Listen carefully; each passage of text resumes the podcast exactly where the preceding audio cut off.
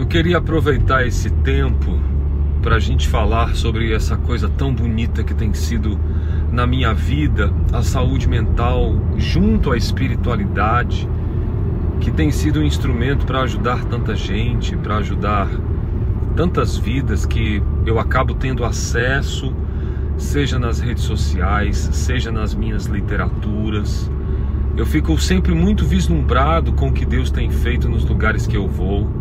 Nesse exato momento eu já estou voltando de um lugar da qual eu tive o prazer e o privilégio de poder ministrar, ensinar, atender. Isso alegra tanto o meu coração.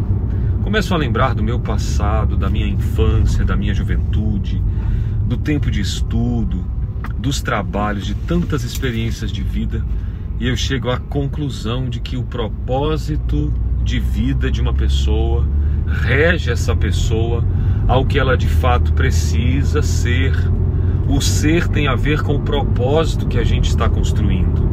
Se você está me escutando nessa hora, perceba que a infelicidade, todas as infelicidades, falo por experiências até do próprio consultório, onde a gente escuta pessoas.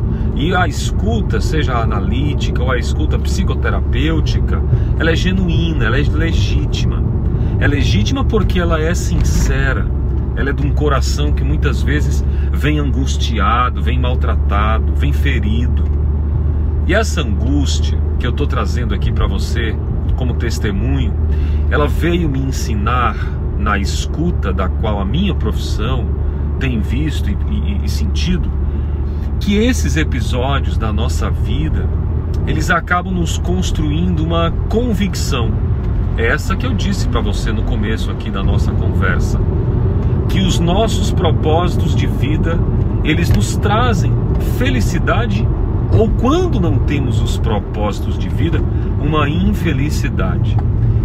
Pode parecer para você uma fala solta no tempo, mas imagine alguém profundamente amargurado, sem saber para onde ir, sem saber o que dizer, o que fazer, como fazer com quem está, um verdadeiro caos em meio à vida, a vida real que é assim, do jeito que ela é. Mas o propósito de vida construído nessa jornada de saúde mental com espiritualidade tem me ensinado que todas as nossas angústias, as nossas tristezas, as interpretações do pensamento e interpretações que fazemos muitas vezes de forma equivocada, adoecida psiquicamente. Elas estão muito juntas, ligadas, associadas ao nosso propósito de vida, seja ele consciente ou inconsciente. Alex, é possível que você agora faça essa pergunta: Alex, eu nem sei qual é o meu propósito de vida. Aliás, eu nem sei o que é o propósito de vida. Eu posso te dizer em três apenas três palavrinhas, algo que vai fazer você pensar sobre propósito de vida. A direção, movimento e plenitude.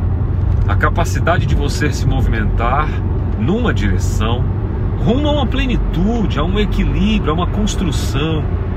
O apóstolo Paulo saudosamente trouxe: combati o bom combate, completei a carreira, guardei a fé eu posso dizer para você que esse é um propósito de vida. Alguém que levantou uma literatura que transformou a indústria, ou alguém que transformou o mundo das finanças, um grande empreendedor que de alguma forma trouxe, favoreceu para que mais e mais mulheres pudessem adentrar o mercado de trabalho, ou de repente uma circunstância de alguém que escreveu e traduziu livros e ali pôde trazer a educação a própria Bíblia Sagrada e todo o aparato de pessoas que tiveram ali no seu movimento para fazer com que a palavra de Deus estivesse hoje tipográfica diante de você. O propósito de vida ele é infinito. Nós teremos e teríamos mil formas de falar sobre propósito de vida. O meu propósito de vida levar você à plenitude na saúde mental, de forma integral, biopsicossocial, porque nós sabemos que a biologia, a psicologia e o aspecto social do relacionamento, da cultura, da sua espiritualidade enquanto ser humano, Isso tudo constrói o teu propósito de vida. Pelo menos aquele da qual eu quero ajudar você a construir. Eu queria que você pudesse aqui nessa nossa conversa perceber como as palavras podem ser sementes.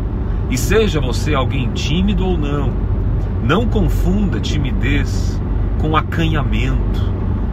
Muitas vezes estar dentro de si mesmo, dentro e marcando um encontro com você, dentro de você, para falar só sobre as suas coisas, para refletir só sobre as suas coisas, é algo magnífico, algo inclusive infalível, sob o ponto de vista do seu crescimento e da construção do seu propósito.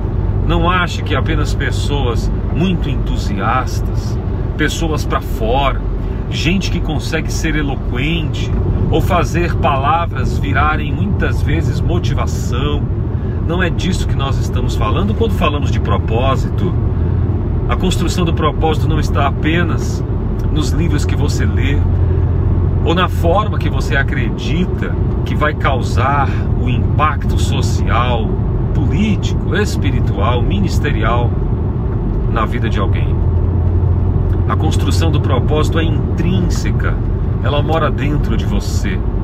E o mais espetacular disso tudo é que a construção do propósito, esse propósito que eu disse que te traz felicidade, contentamento, muito mais do que euforia, muito mais do que a questão do entusiasmo de algo que você já consegue visualizar. O contentamento é incrível de se pensar. E eu queria aqui convidar você a fazer uma reflexão sobre três perguntas que eu quero deixar nesta primeira parte para você refletir. Primeiro, quais pessoas inspiram você à construção do seu propósito?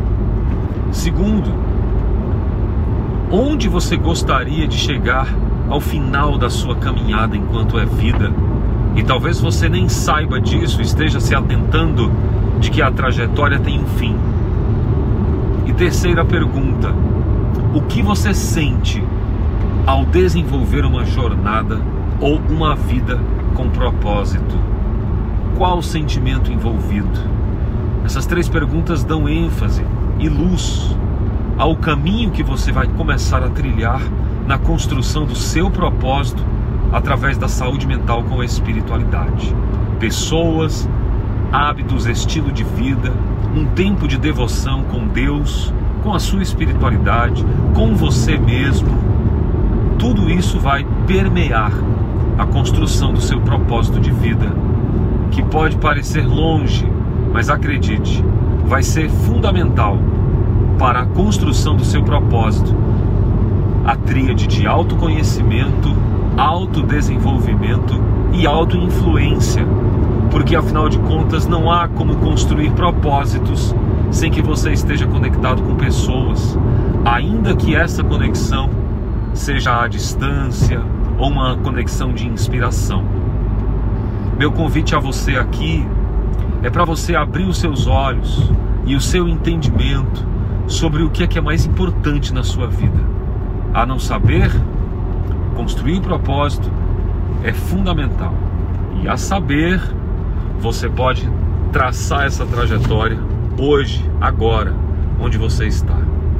Você é minha convidada, meu convidado a este tema maravilhoso que vai transformar a sua vida. A jornada de uma vida com propósito através da sua saúde mental com a espiritualidade cristã. A gente se vê no próximo episódio. Paz e bem, onde você estiver é o que eu te desejo. Não esqueça de escrever, comentar, compartilhar este conteúdo para que cada vez mais pessoas sejam impactadas pelo poder das palavras, porque, como eu sempre digo, as palavras são as melhores sementes que nós temos. Vamos em frente, juntos, sempre. Somos mais. Até o próximo episódio.